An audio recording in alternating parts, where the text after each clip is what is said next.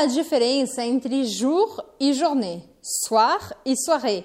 Vamos entender isso hoje sem falta. Eu sou Elisa do Avec Elisa e estou aqui para ativar o seu francês. Para a gente conversar do jeito certo, já se inscreva no meu canal do YouTube, me siga no Instagram, vai me procurar no podcast e não perca nenhum conteúdo. Hoje eu vou te explicar essa dúvida muito frequente entre quem está começando a aprender francês. Qual é a diferença, Elisa, entre jour e journée, soir e soirée? Não é a mesma coisa? Bom, a palavra jour em francês significa dia, mas existe uma outra palavra que a gente usa em algumas circunstâncias um pouco parecidas, que é a palavra journée. A diferença entre essas duas palavras é que jour é o dia propriamente dito e journée é o tempo de duração que dura um dia, da hora que amanhece à hora que escurece.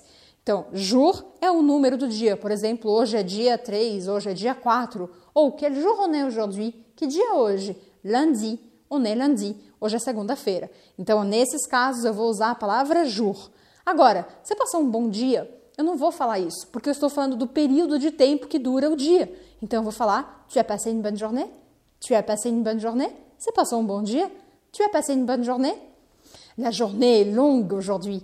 O dia é comprido. Mais uma vez, eu estou falando sobre o tempo de duração do dia. La journée est longue. La journée est longue. Essa é a diferença entre jour e journée. Para soir e soirée é a mesma coisa. A palavra soir quer dizer noite, antes de você ir dormir. Então não é a noite no meio da madrugada, mas é a noite até a hora de você ir dormir. Soir, soir. Agora eu tenho a palavra soirée, que é o tempo de duração da noite. Soirée. Preste atenção, porque a palavra soirée também pode ser usada num contexto de balada. Por exemplo, ah, hoje eu vou para uma balada, hoje eu vou para uma festa. Je vais à une soirée.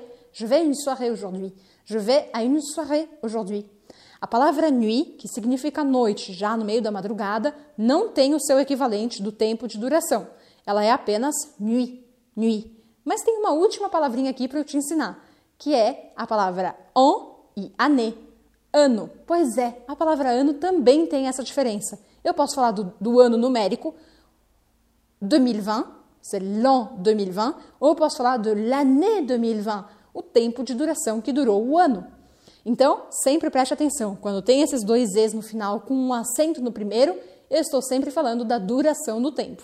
Não esqueça mais disso. Escreve aqui embaixo nos comentários uma frase em francês para você memorizar esse truque. Merci beaucoup et à la prochaine. Tchau, tchau.